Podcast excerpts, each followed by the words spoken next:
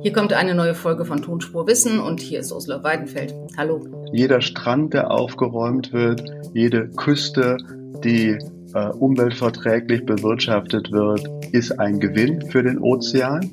Ich denke, dass es trotzdem Jahre und Jahrzehnte dauern wird. Vergleichen wir es durchaus mit dem Schutz der Ozonschicht über unseren Köpfen, wo der Schutz Ende der 80er Jahre begonnen hat. Und jetzt wird gesagt, dass die Ozonschicht nahezu wieder repariert ist. Wie wichtig ist der Ozean?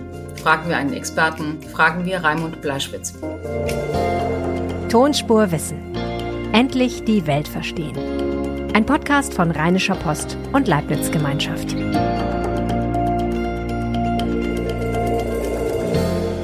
Wir suchen jede Woche nach neuen Themen für unseren Podcast und wir freuen uns, wenn Sie das interessant finden. Wenn Sie lieber mehr hätten aus dem Bereich Kultur oder Naturwissenschaften oder auch Mathematik, ich würde mich bemühen, dann schicken Sie uns Ihre Themenwünsche doch bitte gerne an tonspur-rheinische-post.de. Da freuen wir uns. Dankeschön. Im Sommer ans Meer, das ist für viele der große Traum. Und direkt dahinter kommt in diesen Zeiten die Frage, wie gefährdet ist der Ozean? Ist es schlimm, wenn die Meere immer wärmer werden? Darf man sie nutzen, weil man Fisch essen oder Ferien machen will? Darüber spreche ich jetzt mit Raimund Blaschwitz. Er ist wissenschaftlicher Geschäftsführer des Leibniz-Zentrums für marine Tropenforschung in Bremen und lehrt globale nachhaltige Ressourcen an der Universität Bremen und am University College in London. Hallo, Herr Bleischwitz. Schönen Tag, Frau Weidenfeld. Herr Bleischwitz, wir wollen über die Meere reden heute. Und wenn wir über die Meere reden, dann reden wir ja normalerweise immer über die Krise der Meere. Die sind irgendwie dreckig, ähm, die sind äh, warm geworden und äh, sind möglicherweise eine Gefahr fürs Klima. Äh, und natürlich denkt man im Sommer auch immer daran, dass die Meere wichtig sind für die Erholung. Sind die Meere wirklich in Gefahr? Ähm, ja, das sind sie. Ähm, die Berichte sind ja relativ eindeutig. Es hat ein sogenanntes World Ocean Assessment gegeben, das vor zwei Jahren veröffentlicht wurde. Es hat auch den Global Environmental Outlook gegeben der Vereinten Nationen. In dem Bericht des Klimarates IPCC wird auch darauf eingegangen. Insofern sind die Stichworte richtig. Die Meere sind zu warm, sie werden zu sauer, sie haben zunehmend sauerstoffarme sogenannte Todeszonen und all diesen Dingen muss man sich widmen, ja. Und das wissen wir jetzt, weil es viel mehr Studien über die Meere gibt, also weil man genauer hinguckt oder weil es wirklich so viel schlimmer geworden ist? Ähm, beides ist richtig, ähm, aber lassen Sie mich ruhig aus Forschungssicht noch sagen, wir brauchen natürlich mehr Forschung. Wir wissen über den Ozean, über den Ozeanboden, über die Ozeanströmungen nicht so viel, wie wir über viele landgestützte Prozesse wissen, aber letztlich reicht das Wissen aus, um zu handeln. Wir haben also diesen angesprochenen World Ocean Assessment Report. Das ist bereits der zweite, der herausgekommen ist. Und der dritte soll jetzt erstellt werden. Äh, auch dieser Global Environmental Outlook ist schon mehrmals gemacht worden. Es ist also insofern an uns zu handeln, an der Politik zu handeln, aber auch an vielen anderen Akteuren. Die Zeit zum Handeln ist jetzt da. Mhm. Und was kann man machen? Ähm, wichtig ist natürlich, dass man mit der Klimapolitik weitermacht. Die Erwärmung kommt ja dadurch, dass zu viele Treibhausgase ausgestoßen werden. Insofern ist das 1,5 Grad Ziel sehr richtig. Wir müssen Klimaneutralität erreichen. Das ist aber, wenn man so will, ein Programm, das ja hoffentlich ohnehin läuft. Was man konkreter machen kann, ist, dass man die Mangrovenabholzung stoppen muss so gut wie möglich natürlich, weil Mangroven sowohl CO2 aufnehmen als auch für die Küstenökosysteme wichtig sind. Und wir müssen auch die Überfischung der Weltmeere beenden. Ich sage gerne noch einen Satz zum Plastikmüll dazu. Das ist ja ein Problem, das äh, in den letzten Jahren tatsächlich deutlicher geworden ist, als es früher gewesen ist. Und da ist es ja gut zu sehen, dass ein Plastikabkommen gerade verhandelt wird. Hm, bei den Mangroven, das sind äh, Bäume, die praktisch im Meer küstennah wachsen und die mhm. nur die Küsten beschützen oder die auch eben fürs Klima gut sind, weil sie, weil sie so viel CO2 binden. Sie binden auch CO2 und schützen die Küsten. Äh, es ist ja quasi ein natürlicher Wall, der dort entsteht. Insofern spricht Afrika auch bei seinen Investitionen in Mangrovenaufforstung von einem Blue Wall, den sie errichten wollen. Und stellen Sie sich diesen Klimaschutzeffekt auch so vor, die CO2-Aufnahme, dass ja CO2 aus der Luft genommen in die Wurzeln geführt wird und dann aber in den umgebenden Sedimenten dauerhaft gespeichert wird. Deswegen ist der Klimaeffekt, der CO2-Aufnahmeeffekt von Mangroven größer als von Truppenwäldern beispielsweise, weil eben die Böden dort in den Mangroven so viel CO2 speichern können. Mhm. Dann haben wir den Plastikmüll, der im Meer rumschwimmt. Was soll man da machen? Ähm, sehr viel und das erste Gebot ist wirklich aufhören, Plastikmüll wegzuwerfen. Bei uns funktioniert das einigermaßen, aber ich finde auch alle Wege, Einwegverpackungen zu verbieten, durchaus richtig. Nicht, weil wir nicht in der Lage wären, sie einer geordneten Müllverbrennung äh, oder äh, Müllbehandlung zuzuführen, so weil eben doch zu viel von den vielen Straßencafés, von der Achtlosigkeit auf die Straße, in die Flüsse, ins Meer kommt. Und äh, letztlich geht es darum, dass man wirklich aufräumen muss, dass man Müllschlucker installiert. Es gibt ja äh, schwimmende Verfahren, wo nicht nur äh, Müll an den Küsten gesammelt wird, sondern dann auch äh, Verfahren zugeführt werden kann, mit denen wieder neuer Kunststoff entsteht oder sogar Energie erzeugt werden kann. Es gibt in Norddeutschland zum Beispiel einen Anlagenbauer, der eine derartige schwimmende Fabrik entwickelt hat, mit der eben Restplastikstoffe dann eben auch in Elektrizität umgewandelt werden, nachdem vorher über chemische Trennung neuer Plastik hergestellt worden ist oder Vorstoffe dazu erzielt werden können. Aber man muss natürlich mehr tun. Und ist das, also diese, dieses Saubermachen der Ozeane, mhm. ist das was, ähm, was so ein bisschen, wie soll man das sagen, so ein bisschen Shishi ist für die Wohlstandsgesellschaften. Man guckt dahin und findet es gut und denkt, wir machen ganz viel. Oder haben diese Müllsammelanlagen im Meer tatsächlich so ein Potenzial, wo man sagen könnte, das macht einen Unterschied am Ende, ob die im, ob die da rumschwimmen und ähm, das Meer sauber machen oder ob sie nicht da sind? Äh, man muss natürlich versuchen zu vermeiden und neue Kunststoffarten zu entwickeln. Echte Kreislaufwirtschaft, das ist das, was längerfristig zählt. Wenn wir weiter Müll produzieren, um ihn nachher wegzumachen, wäre es in der Tat Augenwischerei. Aber man darf ja auch nicht den Blick davor verhehlen, dass ja vieles bereits in den Flüssen auf dem Weg in die Meeres und dort ansässig ist. Und stellen Sie sich vor, Sie können tatsächlich einige der großen Ströme über Satelliten identifizieren und dann die Schiffe gezielt dorthin lenken. Das heißt also, sauber machen bleibt erforderlich, aber in den nächsten Jahren müssen wir mehr und mehr Augenmerk darauf legen, Plastikmüll zu vermeiden, letztlich durch besseres Design, durch Mehrfachverpackungen und ähnliches. Da sind ja einige Unternehmen auch auf dem Weg. Es gibt die New Plastic Economy, in der einige hundert der großen Unternehmen auch der Getränke- und Nahrungsmittelindustrie versammelt sind. Einige sind kritisch, aber natürlich können die auch an ihren Taten gemessen werden. Das heißt, sie machen sich ja verantwortbar, indem sie eben sagen, wir wollen bis zum Jahr 2030 möglichst die Plastikabfälle auf Null runterfahren. Insofern sind das für mich positive Zeichen und lasst sie an ihren Taten messen. Das dritte Thema, das Sie erwähnt haben, sind die Todeszonen in den Meeren, also mhm. die Zonen, in denen es praktisch gar keinen Sauerstoff mehr gibt und eben deshalb auch gar kein Leben mehr existiert in diesen Gewässerzonen. Was kann man denn da machen? Wie kriegt man denn da Sauerstoff wieder rein und dann eben auch Fische und anderes Getier und Pflanzen? Es geht letztlich um die Ökosysteme. Wir sehen es zum Beispiel vielfach im Zusammenhang mit Korallenriffen. Korallenriffe sind ja auch gefährdet. Man sagt auch, dass sie die 1,5 Grad wirklich brauchen als maximale Erwärmung, um nicht weiter zu bleichen. Und letztlich muss man eben sehen, dass über Korallenriffe und über die Einrichtung von Meeresnaturschutzzonen, äh, wo ja 30 Prozent beschlossen sind als Ozean, als Ozeanoberfläche, die unter Naturschutz gestellt werden soll, dass das die Maßnahmen sind, die dann eben auch den Sauerstoffgehalt wieder erhöhen würden. Also man müsste so eine Art, ähm, man müsste so eine Art ähm, ja, Naturschutzpark im Meer einrichten, wo man sagt, man würde man denn dann die Zonen aussuchen, die tot sind, damit die sich wieder beleben? Oder würde man die Zonen dafür aussuchen, die gerade noch super lebendig sind, damit die lebendig bleiben? Äh, zunächst mal ist es ja gut zu sehen, dass 30 Prozent unter Meeresnaturschutz gestellt werden sollen. Und äh, man wird sich dann von den Ländern her aus überlegen, was das für Zonen sein können. Meeresraumplanung ist insofern wichtig geworden, weil wir auch das Meer nutzen wollen, um neuartige Nahrungsmittel zu erzeugen, Algen beispielsweise stärker zu nutzen oder auch Quallen in unsere Nahrungsmittelversorgung aufzunehmen. Wir müssen aber im Prinzip darauf hinaus, dass die ökologisch besonders wertvollen Gebiete geschützt werden. Und die sind häufig eben um Korallenriffe herum, die auch restauriert werden können.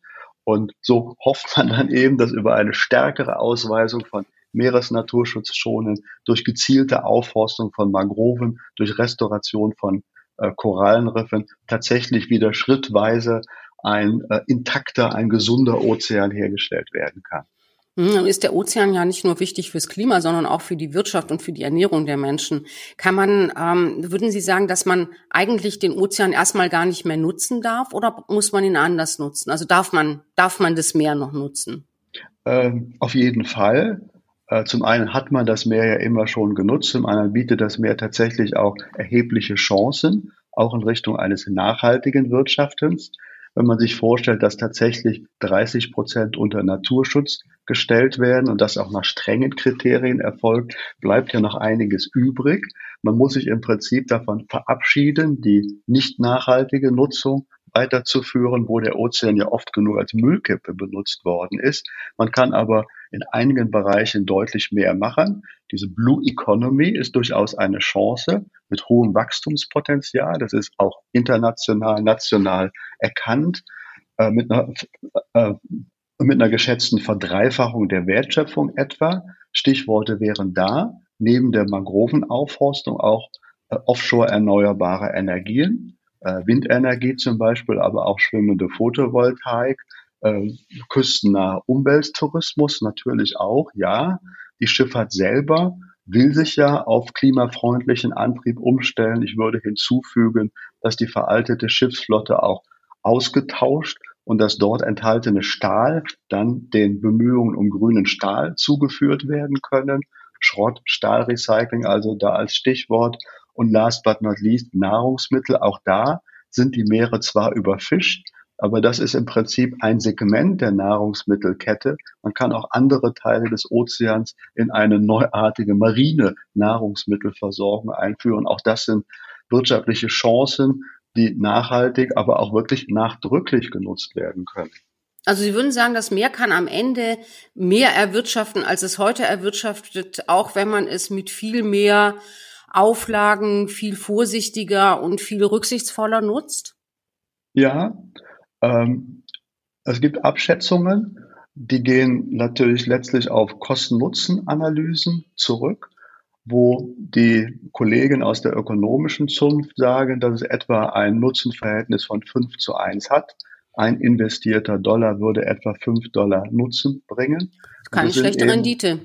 Das ist keine schlechte Rendite. Insofern ist es auch interessant, dass zum Beispiel Blue Bonds aufgelegt werden, also im Prinzip Fonds, die dieser blauen Nachhaltigkeit der Blue Economy dienen, die sie bei der Weltbank, aber dann natürlich auch in Zusammenwirken mit Naturschutzorganisationen sehen. Ja.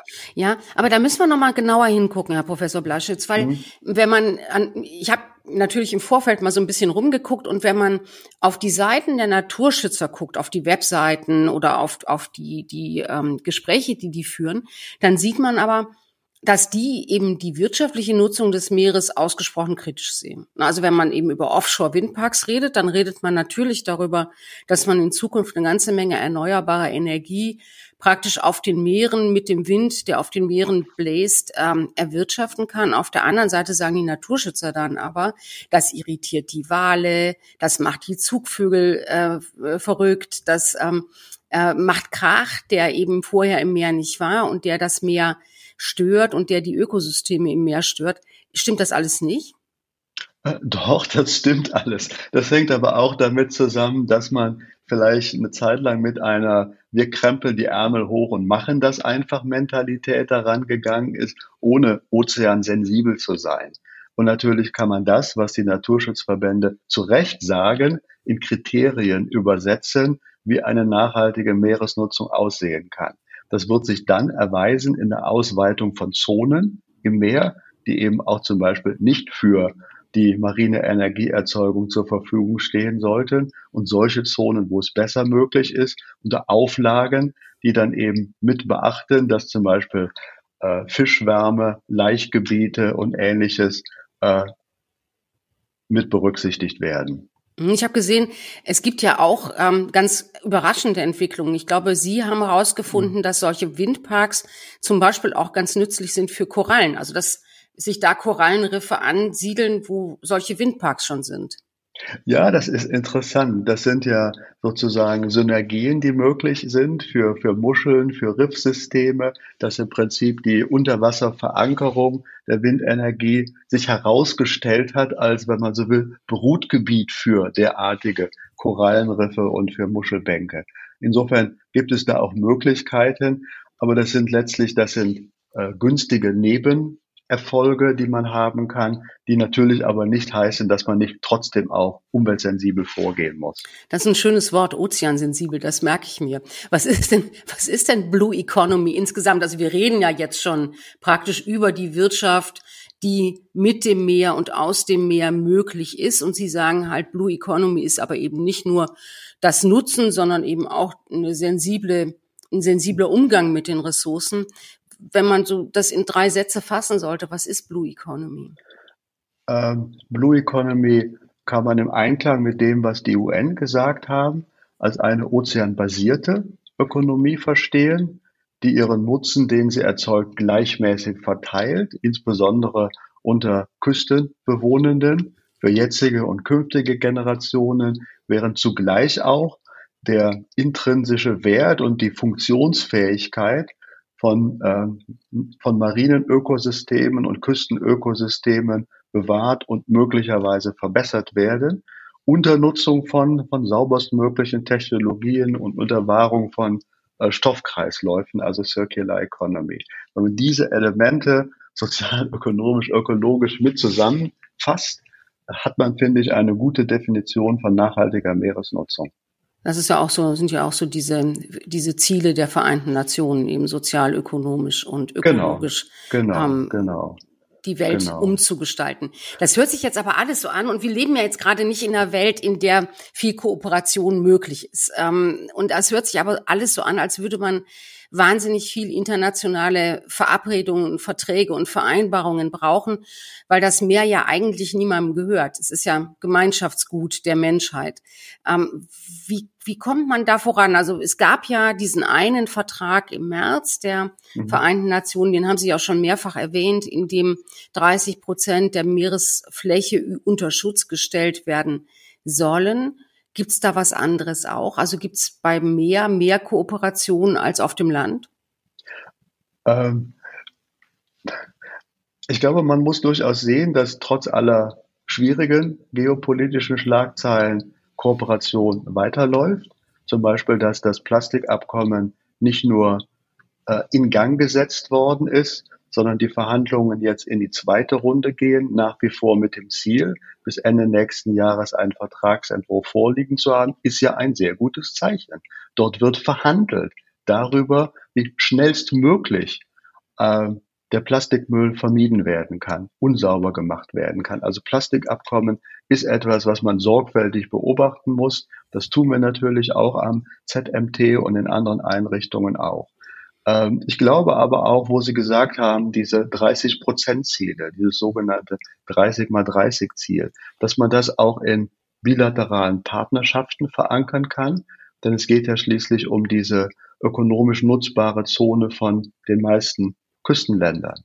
Ja, das heißt also, dass man in den Energiepartnerschaften, die Deutschland beispielsweise hat, ja eine Komponente nachhaltige Meeresnutzung mit einbauen kann. Wir reden da dann ja auch von Ländern, die gegenwärtig fossile Energieträger nutzen wollen, weil sie eben einheimische Kohlevorräte haben. Indonesien, Kolumbien, Südafrika da als Beispiel, aber eben auch Brasilien mit seiner gegenwärtigen Offshore Öl- und Gasorientierung. Wenn man also in die vorhandenen Energiepartnerschaften eine Komponente nachhaltige Meeresnutzung von der Bundesregierung aus einbauen könnte, finde ich, wären wir schon mal ein ganzes Stück weiter. Ähnlich kann natürlich auch die EU es machen in ihren Nachbarschaftsabkommen, die sie hat. Und was ähm, aber natürlich, was aber natürlich bedeutet, und das ist ja vielleicht das, was, was eben die, die Sache so schwierig macht. Erstens, ähm, wenn man es bilateral tut, dann heißt es, dass derjenige, der Forderungen stellt und der Standards verankern will in diesen Verträgen, die auch bezahlen muss. Also das würde heißen, es würde teurer werden, Offshore-Öl und Gas zu kaufen. Und das also ist ja in den Gesellschaften schwierig, in denen solch, solche Standards verankert werden sollen. Ähm, ich komme gerne nochmal zurück auf dieses Kosten-Nutzen-Verhältnis. Im Bereich Windenergie wird es geschätzt mit 12 zu 1, weil die Windenergie-Entstehungskosten so deutlich günstiger geworden sind über die letzten Jahre, dass ja auch das IPCC schätzt, dass Windenergie günstiger ist als der konventionelle Energieinvestitionspfad. Das heißt, man muss akzeptieren, das finde ich auch richtig so, dass viele dieser Länder eine Energieangebotslücke haben und natürlich, wenn sie Energie erzeugen, die auch für ihre eigenen Bürgerinnen und Bürger, für ihre eigene Industrie brauchen wollen. Aber mit guten Investitionen, sprich auch mehr Investitionen, kann man einen Überschuss erwirtschaften, der dann exportiert werden kann. Das heißt, wenn ich um einen Ratschlag gefragt werden würde, zum Beispiel von der Bundesregierung, wäre meine Aussage, achtet auf jeden Fall darauf, dass die lokale Bevölkerung und Industrie genug äh, Energie oder Elektrizität äh, bekommen. Aber dann könnt ihr eben auch darauf hinweisen, dass ja einiges exportiert werden kann. Man kann dann aber auch die Exporterlöse wiederum der Bevölkerung zugutekommen lassen. Das hat es ja in Alaska zum Beispiel gegeben, dass eine Bürgerdividende ausgezahlt werden kann. Also auch da finde ich, geht es nicht nur um Zahlen und wir, nein, es geht um gemeinsame Interessen und um eine Verteilung der Kosten, die ja anfänglich durch die Investitionen höher sind, aber dann durch Energieangebot und bezahlbare Energie ja auch Rückflüsse ermöglichen. Mhm. Und das Meer ist deshalb besonders gut dafür, weil es sowieso Gemeinschaftseigentum ist und man sich über die Nutzung ohnehin immer international verständigen muss? Nein, ich denke, das liegt daran, dass das Meer geografisch günstige Bedingungen bietet weil ja ein großer Teil der Bevölkerung in Küstennähe lebt und äh, weil zum Beispiel in einigen Ländern wie Südafrika der Wind sehr konstant und sehr stark bläst. Das heißt, sie haben nicht die Schwierigkeiten, die sie mit landgestützter Energieerzeugung haben. Sie müssen möglicherweise sogar weniger äh, Kabel und Verteilung machen, weil es nicht zum Beispiel äh, über Wasserkraft, über Hunderte oder Tausende von Kilometern transportiert werden müsste, wie wir es ja aus Brasilien zum Beispiel kennen, sondern sie haben vor der Küste Offshore-Windenergie, der Wind bläst und die Elektrizität kann erzeugt werden. Die letzte Frage ist Meerestourismus. Wir fahren alle im Sommer gerne ans Meer. Dürfen wir das in Zukunft noch tun? Und wenn ja, was müssen wir tun, um uns da auch vernünftig und nachhaltig zu verhalten? Also wenn ich jetzt sagen würde, wir dürfen es nicht mehr tun, wäre ich ja möglicherweise bald der Einzige an den Stränden. Auch das ist durchaus ja, interessant. Ja, Sie sind, Sie sind in Bremen. Das würde Sie da sehr, sehr unbeliebt machen, glaube ich. Aber auch nein. Also ich sage ganz klar, wir müssen ähm, ozeansensibel handeln. Wir sollten versuchen, als bewusste Touristinnen und Touristen äh, unseren Urlaub zu machen. Das heißt natürlich vor allen Dingen erstmal keinen Müll zu produzieren. Aber es gibt eben auch viele Anbieter, die sich darauf einstellen, dass sie geradezu Pioniere werden wollen in der Anwendung umweltfreundlicher Technologien. Und das heißt dann zum Beispiel äh, Meerwasserentsalzungsanlagen, die ihre Energie aus erneuerbaren Energien beziehen neue Modelle der Mobilität von einfachen Dingen, dass Fahrräder zur Verfügung gestellt werden, dass Sportangebote da sind, dass man auch vielleicht einige Informationsprogramme in den Häppchen, die man sich im Urlaub zumuten möchte, angeboten bekommt. Ich kann mir auch vorstellen, dass ja durch die Pandemie wirklich eine neue Einstellung auch gekommen ist darüber, wie gut es ist und schön Zugang zur Natur zu haben, äh, so dass also von da aus Tourismus natürlich wieder tiefsitzendes Bedürfnis ist, aber dann auch auf andere Art und Weise gestillt werden kann. Wie lange dauert das, bis man die Meere wieder zu guten Meeren machen kann? Äh, Schritt für Schritt. Jeder Strand, der aufgeräumt wird, jede Küste, die äh, umweltverträglich bewirtschaftet wird, ist ein Gewinn für den Ozean. Ich denke, dass es trotzdem Jahre und Jahrzehnte dauern wird. Vergleichen wir es durchaus mit dem Schutz der Ozonschicht über unseren Köpfen, wo der Schutz Ende der 80er Jahre begonnen hat. Und jetzt wird gesagt, dass die Ozonschicht nahezu wieder repariert ist.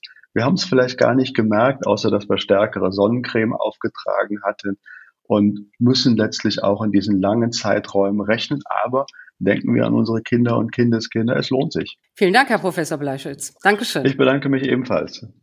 Das war Tonspurwissen mit der Folge über das Meer. Und wenn ich das sagen darf, ich freue mich irgendwie schon, dass wir das Meer weiterhin genießen dürfen, auch wenn wir aufmerksamer und sensibler für das Ökosystem als Ganzes werden sollen und natürlich auch müssen.